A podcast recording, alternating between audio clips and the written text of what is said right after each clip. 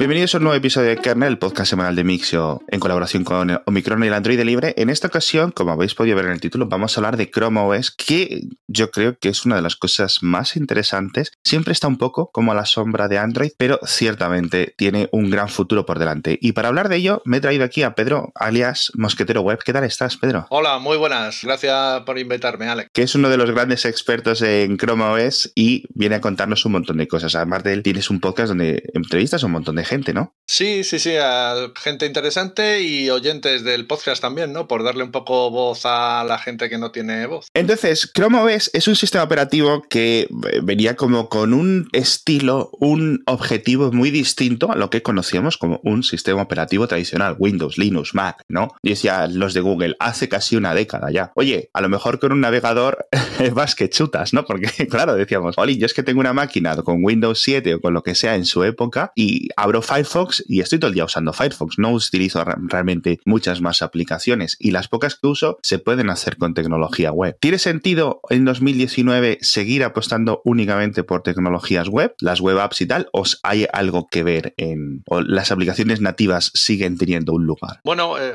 esta es la eterna discusión, ¿no? Google apostando por las web apps y Apple, por ejemplo, apostando un poco por las aplicaciones nativas. En general, si tu flujo de trabajo es eh, a través de un navegador web, no vas a echar muchas cosas eh, de menos. Si necesitas el acceso a, por ejemplo, a los sensores de tu dispositivo, le hace móvil, entonces es mejor siempre una aplicación nativa, ¿no? Que es capaz de acceder, pues no sé, al barómetro que tiene el, dispositivo. Pues eso si lo quieres hacer en una web app, pues a día de hoy, pues no puedes. No puedes porque no tiene permisos el navegador para acceder a ese, a ese nivel, ¿no? Claro, y porque muchas veces eh, hasta que se desarrolla el estándar, hoy en día pues ya el estándar incluye acceso al micrófono, al GPS, a la webcam, a una serie de sensores hardware, pero a otros pues hasta que no se desarrolle pues pueden pasar años, ¿no? Y claro, si tú vas a hacer una app que necesita eso ahora mismo, pues está perdido.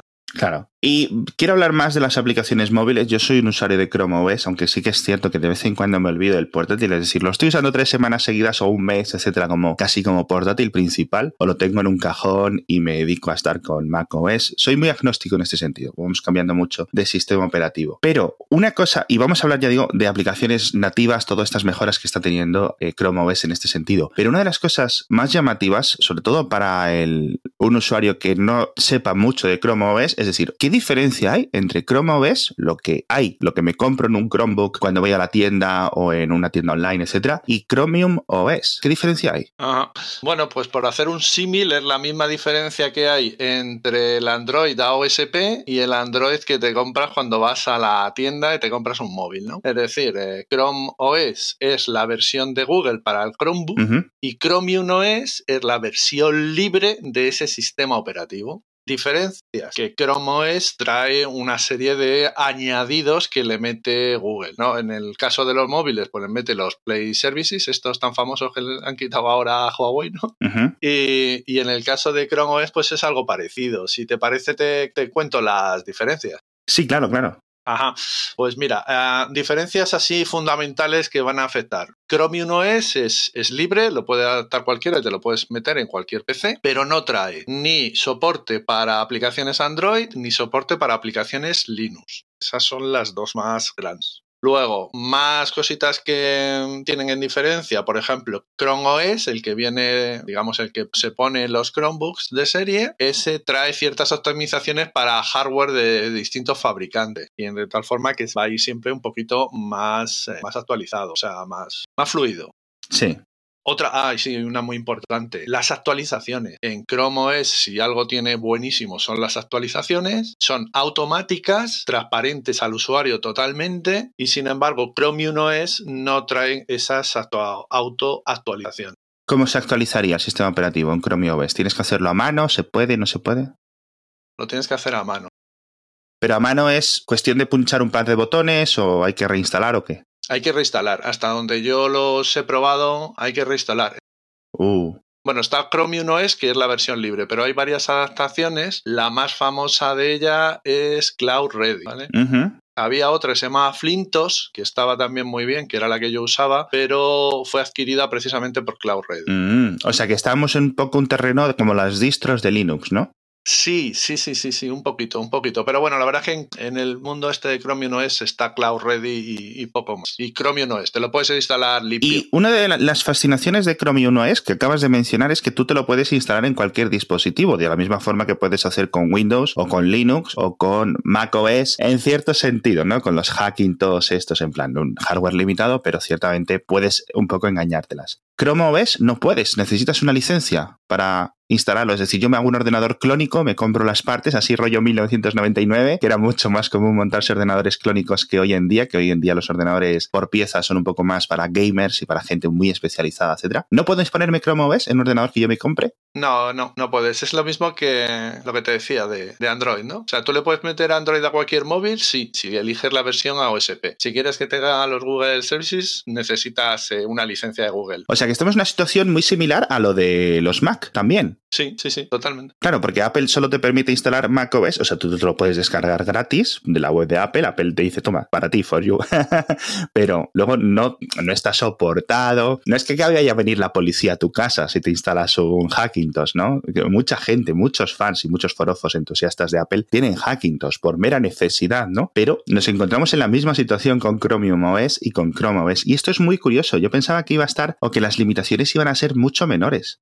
No, no, es, es muy parecido. ¿Dónde está la diferencia? En que si tú te instalas Chromium OS es un poquito porque te mola la cuestión, porque quieres probar cosas, porque el, el, acceso al mundo Chrome OS es muy barato. Tú te puedes comprar un Chromebook desde 100 euros y te puedes gastar 1000. Sin embargo, no te puedes comprar un Mac por 100 euros. Precisamente los 100 euros es el, Chromebook que tengo yo. Oye, 100 euros a nivel de lo que funciona el rendimiento, estoy fascinado. ¿eh? Fue una oferta, ¿eh? ciertamente, un, ordenador de 200 euros rebajado a 100 euros. Pero por 100 euros era en plan, mi, mi dedo funcionó solo. Hice clic, clic, clic y cuando me quise dar cuenta, cuando llegó a casa el paquete, ya ni me acordaba que lo había comprado hace 3 o 4 días. O sea, fue un impulso, como quien compra una chuchería rápido y no piensa en ello, ¿no? Es que a 100 euros un ordenador completo, un portátil y nada, nada desdeñable ¿eh? a nivel de hardware, me pareció eh, muy goloso. Sí, sí, yo fíjate, a mí me pasó una cosa curiosa. No, como tres o cuatro días antes me había comprado un, Chromebook, un Asus Flip, que tiene pantalla táctil y se pone en modo tablet y tal. Y tres o cuatro días después, pues surgió la oferta esta de los 100 dólares, de los 100 euros, perdón, y dije, joder, ahora sale esto. Vaya, anda, que yo también y tal. Y nada, lo hablé con mi mujer y me dijo, tú píllatelo y ya veremos qué hacemos con él. y ahora resulta que es el ordenador de mi mujer, lo utiliza todos los días. Sí, es que es fantástico. Y una de mis experiencias este último año, año y poco con Chrome OS es, uno, el sistema operativo siempre es casi instantáneo en el arranque, en todo, es decir, su funcionamiento es como muy, mucho más parecido al de iOS o al de Android, es decir, lo tienes apagado, le das a un botón y se enciende la pantalla y ya está listo para funcionar. No es como un Windows o un Mac, que, bueno, Mac sí, un poco más eh, con los portátiles, pero que tiene que arrancar, que no sé qué, incluso cuando está apagado, apagado, no simplemente con la pantalla bajada, es pum, mucho más instantáneo todo. Y luego en el funcionamiento como que no hay una degradación constante, Claro, obviamente, pues por ejemplo, no puedes llenar el escritorio de un montón de archivos, como que es lo que hago yo en el Mac. En, en Chrome OS tienes todo más limitado, con lo cual siempre estás un poco, en ese sentido, más centrado y lo encuentro un poco como pacífico, ¿no? Como que me deja más calmado. Es decir, tengo aquí mi navegador, mis cositas, un montón de pestañas, un montón de historias, pero no tengo un montón de bagaje de los escritorios tradicionales. Es una experiencia curiosa, ¿eh? Sí, es una experiencia diferente. Lo que comentas de que arranque en un momento es que es una, una gozada y eso bien dices que arranque desde cero, totalmente desde cero. Y un portátil de 100 euros. Si me compro el Pixelbook de Google, de no sé qué, que cuando lo estuve probando, solo un par de días tengo que decir, me pareció una bestia parda. Mm, no sé muy bien qué es lo que ha ocurrido con este portátil, más allá de que no triunfase porque fuese caro. ¿Tú sabes algo muy, un poco qué ha pasado con este proyecto de los Chromebooks caros de marca Google? Pues se suponía que iban a presentar la nueva versión en el último Google I.O. y nos dejaron un poquito ahí. Con las ganas. Con las ganitas sí. Fue un poco frustrante, la verdad. Pero bueno, así es Google también con su hardware, ¿no? Cierto. Y es que está súper bien construido. Ya te digo, se siente como una máquina premium, premium, premium. Pero luego dices, jolines, es que me voy a gastar 1.500 euros en una máquina que a lo mejor digo, bueno, eh, invierto el dinero en algo seguro. Invierto dinero en un MacBook, en un Dell XPS con Windows 10, ¿sabes? 1.500 euros ya no es como los 100 euros, que me los puedo permitir casi perder, ¿no? Es decir, bueno, eh, me ha salido rana la cosa. Eh, bueno, son 100 euros Pero si me salen 1.500 euros y dos meses después me arrepiento de haberlo comprado, ya no, no es un experimento. Yo creo que mucha gente se ha quedado eh, con las ganas de, Chrome OS. Yo creo que el principal problema que tenemos en España, eh, en España, es que no podemos acceder a Chromebook, que no llega el Pixelbook, pero no el Pixelbook, es que no llegan los HP, los Asus de gama alta, que tenemos muy poquitos modelos. Eso, eso sí que no, no molará. Pero antes de seguir hablando de estos portátiles, Pedro, quiero hablar del patrocinador de esta semana, que es colchomorfeo.com. No sabemos si Chrome OS es el mejor sistema operativo, pero los colchones de Morfeo sí son absolutamente increíbles. Al final, ¿dónde quieres invertir el dinero? ¿En un colchón excelente donde vas a pasar la mayor parte de tu vida, que encima te lo dejan pagar a plazos, sin intereses, que te lo envían gratis a casa en cuestión de 24 horas y que puedes probarlo 100 noches y si no te gusta lo devuelves? También gratis por el morro y encima con el código MI 100 te hacen 100 euros de descuento. Yo lo tengo claro, ya sabes, colchonmorfeo.com. Bueno, vamos a seguir con los portátiles, Pedro. Y otra cosa es que es como muy difícil saber cuáles son los Chromebooks buenos, cuáles son los... Igual que en Windows, tú vas a un MediaMark, vas a una tienda media de hardware, no sé qué, y los Mac siempre se tienen como tres modelos. El Mac, el MacBook, el MacBook Pro, el no sé qué. Es como muy, muy, muy concretito. Más o menos te puedes guiar. Cuando entras a un, comprar un portátil Windows o una Chromebox, que es lo mismo que los Chromebook, pero en, en ordenador físico, ¿no? Como un, un ordenador pequeñito, de escritorio me refiero, no físico. Todos los ordenadores son físicos, no están ahí en el etéreo, pero es en plan un Samsung XJ495J. Y dices tú, ¿qué es esto? ¿Qué significan estas siglas? No tiene sentido para mí. Y hay mucha pérdida, te pierdes muy rápido. Yo creo que deberían de adoptar los fabricantes un sistema más normal de nombres y apellidos, ¿no? Que es lo que están haciendo los móviles. Por eso yo creo que la gente, pues ya no es más allá del iPhone. La gama Galaxy de los Samsung, todo el mundo conoce o más o menos puede intuir por dónde van los tiros porque tienen un sistema de nominaciones y de nombres pues muy sencillo, ¿no? Y muy aparente. Sí, tienes toda la razón, ¿no? Hay, hay, hay demasiada variedad en cuanto a, a, opciones y no sabes qué dispositivo elegir. Pero ya te digo, si te centras en el mercado español, desaparece toda la variedad. Es que te va a costar acceder a uno. Sí, la verdad es que si buscas en Amazon hay muy poquita cosa. Y muy poquita cosa interesante. Al final es normal que la gente que tenga un presupuesto más bajo que digas, ostras, me quiero un Mac. Bueno, no me da dinero para el Mac. Ok, vale. Vamos a buscar qué cositas interesantes hay con Windows 10. Porque lo conozco porque lo prefiero, ¿no? Y dices, te, te cae un poco el alma, pero es lo que hay, al menos hay opciones, hay gran variedad. Con Chrome OS tampoco tienes mucho. Hablando de Windows, una de las grandes opciones que se estaba planteando es este Dual Boot, arranque doble de dos sistemas operativos instalado de forma nativa y construido por Google, que acaban de decidir retirarlo hace poco. Esto podría haber sido un gran cambio, ¿no? Para la adopción de Chrome OS, porque dices, bueno, en caso de que me limite mucho Chrome OS, lo que sea, siempre estoy a unos segundos, ¿no? De arrancar un Windows en la misma máquina. Prometía mucho, pero igual también tiene mucho que ver con que cuando tú metes Chrome OS en el portátil viene firmado para ese portátil y ya no se puede meter otra cosa. Es lo mismo que pasaba con los Windows UEFI o lo mismo que pasa con los Mac, ¿no? Que vienen firmados mm. y ya si intentas meter otra cosa ya no te deja. Entonces igual han tenido ahí algún problemilla de cómo firmarlo y tener que hacer BIOS especiales uh -huh. y los fabricantes han dicho, mira, ya si tengo que hacer una BIOS especial y tal para los Chromebooks que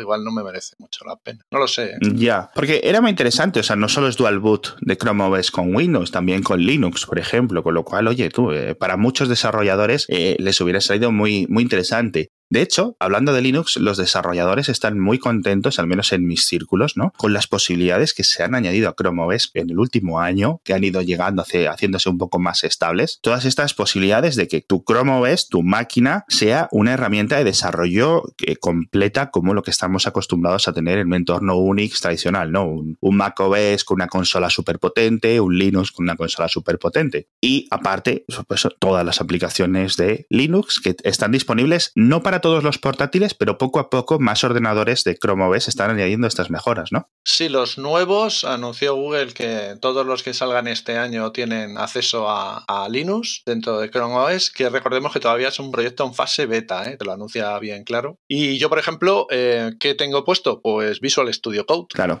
Es, es, según llegó, dije, para adelante. O sea, esta, es que es eh, el gran fallo que tenía, ¿no? Es cierto que hay alternativas, yo las había buscado porque, bueno, también a veces desarrollo, y hay editores online que están muy, muy bien. Sí. Pero no es exactamente lo mismo que que tú manejes tu propio editor de código que estás acostumbrado a manejarlo en Windows, en Linux o Mac. A mí esto me recuerda a lo de los iPads, es decir, los iPads son muy capaces, son un montón de cosas, pero y puedes puedes programar en un iPad, hay un montón de aplicaciones para programar en iPad, pero no puedes instalar Xcode y crear tus propias aplicaciones para iPad. Esa es una de las grandes diferencias entre un sistema operativo súper potente y súper válido como es iOS con, digamos, algo más tradicional como es macOS. Necesitas usar macOS para construir aplicaciones para el iPad. Con el propio iPad no puedes hacerlo. A lo mejor esto cambia en cuestión de dos semanas, cuando llegue la WWDC de Apple y lo anuncian, pero en Chrome OS me sentía igual. Es decir, ok, puedo hacer un montón de cosas, pero no me puedo, por ejemplo, compilar mi propio Chrome OS o compilar mi propio Chromium OS, mejor dicho. Y esto juraría que le acaban de decir que ya lo vas a poder hacer.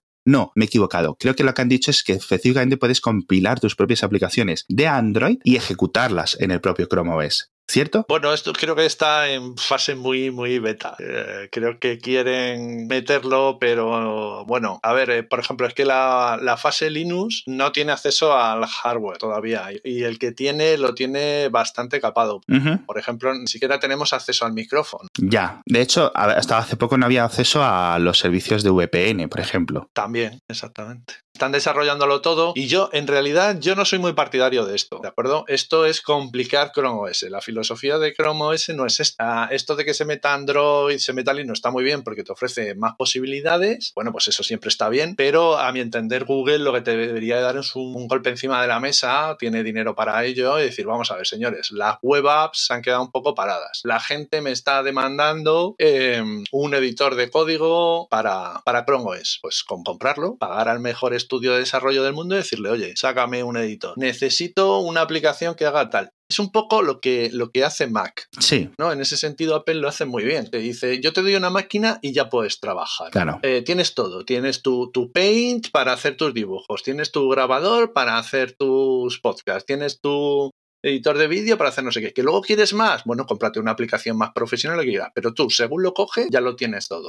Aquí en Chrome OS le falta un poco y por eso han tenido que añadir Android, ahora Linux, pero esto es añadir parche sobre parche. Al final estamos emulando cosas y justo lo que tiene de bueno Chrome es que es súper fluido, súper dinámico, muy limpio y las web apps son fáciles de manejar. Yo creo que falta ahí un poquito de una apuesta mucho más clara de Google por, por este tipo de, web apps que, que, las patrocine él, que las pague. Sí.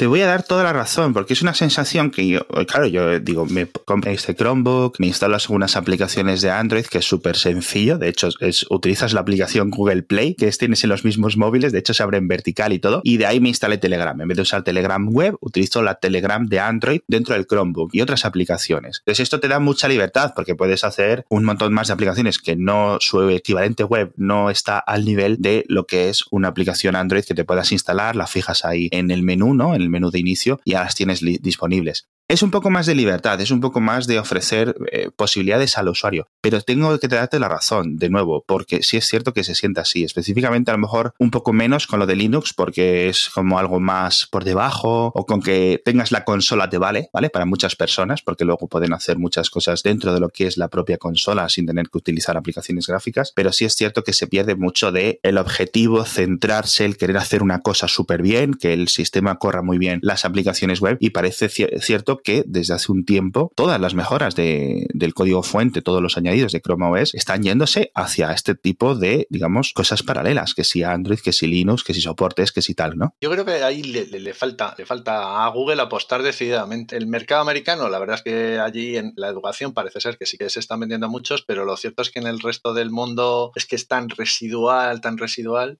Te voy a poner un ejemplo un poco tonto, pero creo que es ilustrativo de Chrome.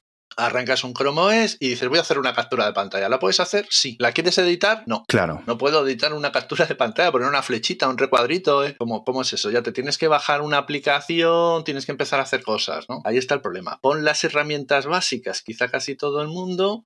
Y además, otro fallo que tiene Chrome OS, que yo creo que aquí el rey es Apple, por supuesto, es ¿quién habla de estos productos? Los creadores de contenidos. Ponle aplicaciones a los creadores de contenidos para que tengan tu sistema y así hablarán de él. Claro Claro. Ponme un GarageBand en Chrome OS y los podcasters hablaremos de Chrome OS porque lo usamos. No me pones un GarageBand, no tengo una aplicación para editar audio, pues no tengo un Chromebook, no hablo de los Chromebooks. De nuevo, toda la razón, absolutamente toda la razón. Sobre el tema de las escuelas, muy interesante. Sí es cierto que está funcionando de una forma fantástica en el entorno educativo. Se está comiendo, se, ha, levantado muchas eh, escuelas, muchos centros educativos que habían apostado, por ejemplo, por los iPad durante los últimos, eh, durante la última media década especialmente. Windows está haciendo un esfuerzo para intentar recuperar el terreno perdido con opciones concretas de Windows más, digamos, cerrados o con más limitados, vamos a decirlo así. Un Windows 10 empieza en 400 euros, un Chrome OS empieza en 200 euros. Y claro, las escuelas cuando tienen que comprar 10.000 ordenadores van a decir, anda, mira.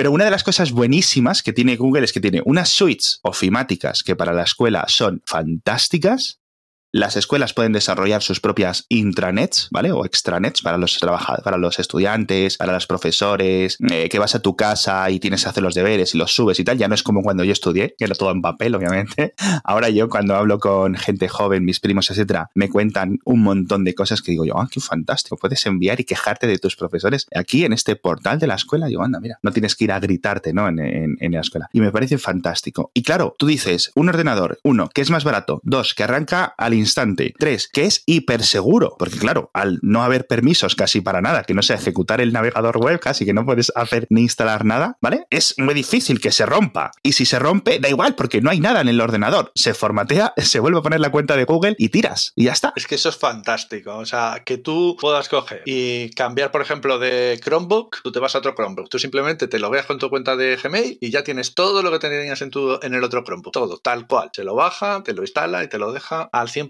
para que sigas trabajando. Esa es una de las cosas fantásticas que tiene Chrome OS. Y además, una, ah, antes de que se me olvide, se está imponiendo en las escuelas los Chromebooks por todo lo que has comentado tú y por la consola de administración. La consola de administración de los Chromebooks, en la, escuela, digamos, tiene un administrador o varios administradores y pueden, eh, digamos que tienen una aplicación de como de control parental y les dice qué aplicaciones se pueden instalar, cuáles no, cuáles tiene este usuario, cuáles tiene este otro tiene un control absoluto sobre todos los Chromebooks que tengan en la escuela. Entonces, claro, eso está muy bien. ¿Puede el profesor ver en qué aplicación, es decir, si está en Google Docs el, alumno o si está en juegosonline.com, por ejemplo? Pues eh, creo que no, creo que no, creo que no, que no tiene un... Pero puede limitar, por ejemplo, que, no que solo se puede acceder a la suite de ofimática de Google, por ejemplo, ¿no? Exactamente, eso, eso. Y es una gran herramienta. Y esto también lo está apostando Apple mucho por este tipo de opciones educativas con aplicaciones de control, digamos, de alumnado para ver qué pueden hacer, en qué horas lo pueden hacer, etcétera. Y es fantástico. Windows también tiene sus propios sistemas. Se venden muchos más ordenadores. Como los consumidores de casa ya no estamos comprando ordenadores, todas las empresas están volcando tanto hacia el mercado corporativo de toda la vida, claro, como hacia las escuelas, porque son los que más ordenadores están comprando hoy en día, sobre todo portátiles, ¿no? Yo consumo muchos contenidos si lo hago en, una tablet. Todo el mundo se ha pasado, se supone que al móvil. Eh, yo sigo consumiendo contenidos en el tablet y de hecho tengo una tablet que es Chrome OS. ¿Y qué tal? Pues no estaba muy contento con ella. Es una Acer que ha sido la primera tableta con Chrome OS. El sistema operativo no estaba bien nada, iba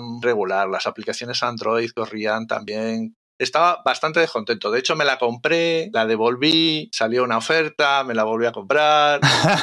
Mejoró, pero no me convencía. Y el caso es que, pues hace como un par de semanas dije, oye, esto no es muy normal, ha mejorado, pero yo la sigo notando rara y decidí mandarla a soporte técnico. Oye, ¿qué le pasa a Y resulta que me han cambiado la placa base. Me dijeron, no, mira, es que tenías la placa base mal. Y me la han cambiado. Eso ha coincidido con la llegada de Chrome OS 74 y estoy encantado. Increíble. O sea, una mejora fantástica. De rendimiento. Sí, sí, sí, sí, sí. No es un dispositivo que sea muy fluido porque ni tiene mucho procesador, ni tiene mucha RAM, o sea, sus características técnicas no son lo mejor. Pero oye, muy, muy usable. O sea, es que lo tengo todo. El navegador, las aplicaciones Android, eh, tengo Linux, puedo tomar notas porque tiene Pen. claro. Muy, muy contento. O sea, le he llamado el dispositivo definitivo porque lo tengo todo, todo en uno. Qué fantástico. ¿Y a nivel interfaz cambia algo para cuando estás en modo, digamos, teclado y ratón o cuando estás en modo táctil? Tú no notas nada. Él sí cambia al modo tablet y se suele notar mucho cuando conectas un, le conectas un teclado Bluetooth, ¿de acuerdo? En el modo tablet te, va bien y en el modo, o sea, perdón, en el modo normal te va bien y en el modo tablet notas como que a veces no lo coge. Ajá. Que dice, ah, no, si te has puesto en modo tablet es que me vas a escribir con el dedito, en el, con el este, ¿no? Pero bueno, todo eso está mejorando mucho. Se supone que llegan nuevas mejoras en el próximo, la próxima versión, la versión 75, que está al llegar.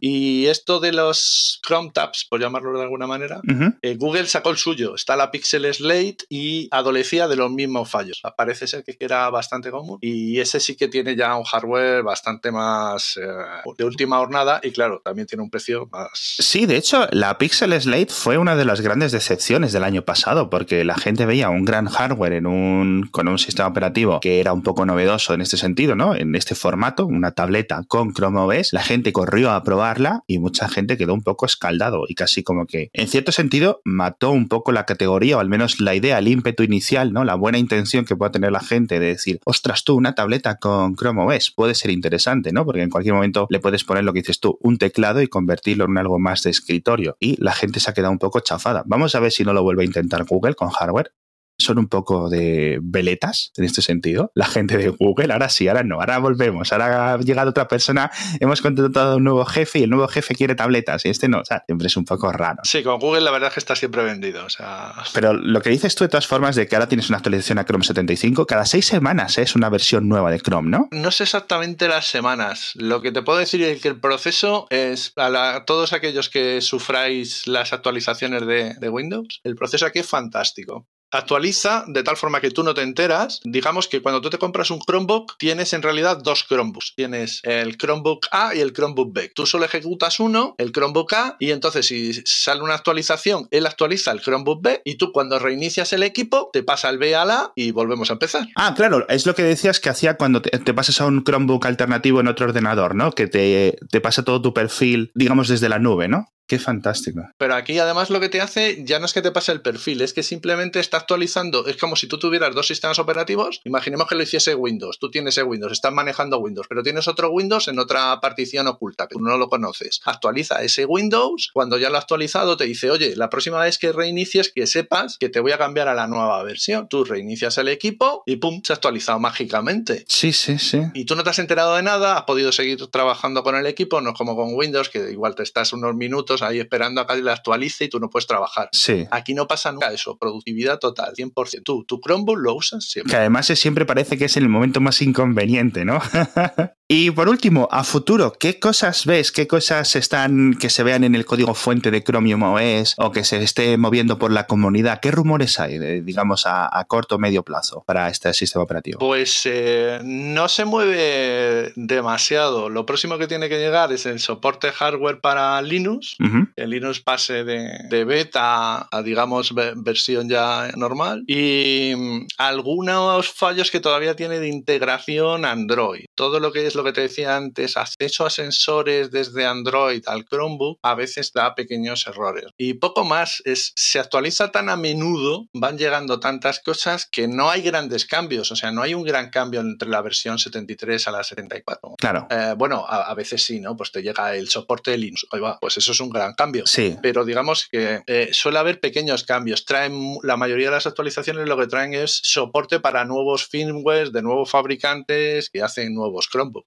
No me gustaría acabar el podcast sin recordar, sin comentar una cosa que a mí me parece fantástico y que no sabía que iba a funcionar tan bien, que es el soporte de Citrix y de otro tipo de aplicaciones, digamos, que lo que te hacen o lo que te permiten es conectarte a una máquina virtual remota. Por lo cual, yo, por ejemplo, para mi trabajo necesito esta máquina virtual que me accede a un Windows remoto en la otra parte del mundo, ¿vale? Sin ese, yo no puedo, digamos, publicar, escribir, trabajar, hacer algunas cosas. Pero a otras personas le pasa lo mismo porque necesitan, digamos, acceder a una máquina con Mac OS para compilar sus aplicaciones, por temas científicos por temas académicos, conectarte a un superordenador súper potente para ejecutar ahí tus modelos, ¿no? Todo esto en Chrome OS funciona fantástico. Yo me cojo, me conecto y aparece directamente una pantalla completa, se pone un Windows 10, o bueno, perdón, mejor he dicho, es un Windows 7 remoto, tranquilamente, y yo no noto, más allá del lag que pueda tener la conexión, si estoy en 4G, etcétera, eh, no noto realmente mucha diferencia y se ejecuta directamente desde Chrome OS. No necesitas instalar historias ni nada. Me parece fantástico esto. ¿eh? Claro, claro, claro, claro. Es una de las cosas, eso sí que se ha apostado desde el principio, ¿no? Que la cantidad de conexiones, de, formas de a otras cosas, la ha cuidado mucho Google porque si no, esto era un proyecto muerto según salía y, y funciona muy bien. Incluso el sistema de archivos viene ya preparado para trabajar con las nubes, le puedes añadir cosas para que trabaje con otras nubes. Eso también tienen que mejorarlo un poco. Sí, está muy integrado, está muy integrado, la verdad.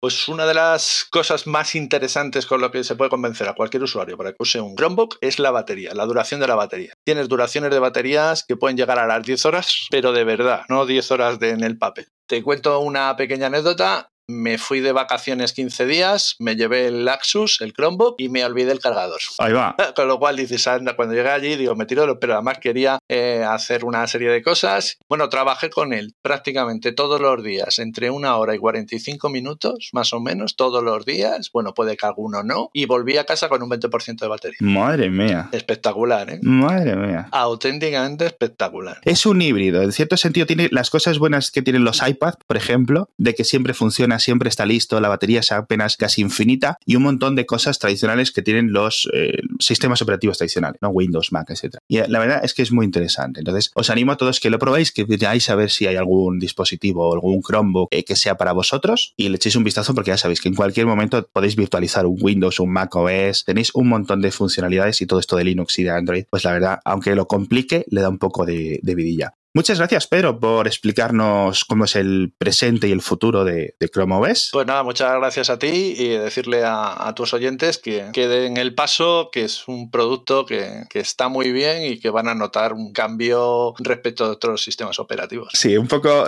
vamos a hacer un poco secta hoy con Chrome OS, porque la verdad que yo creo que es lo que dices tú, es muy desconocido y, merece la pena. Merece la pena que al menos la gente lo tenga en la mente cuando necesite comprarse otro portátil. Pues ahora sí que nos despedimos. Muchísimas gracias a todos por estar ahí escuchando Kernel y nos vemos la próxima semana.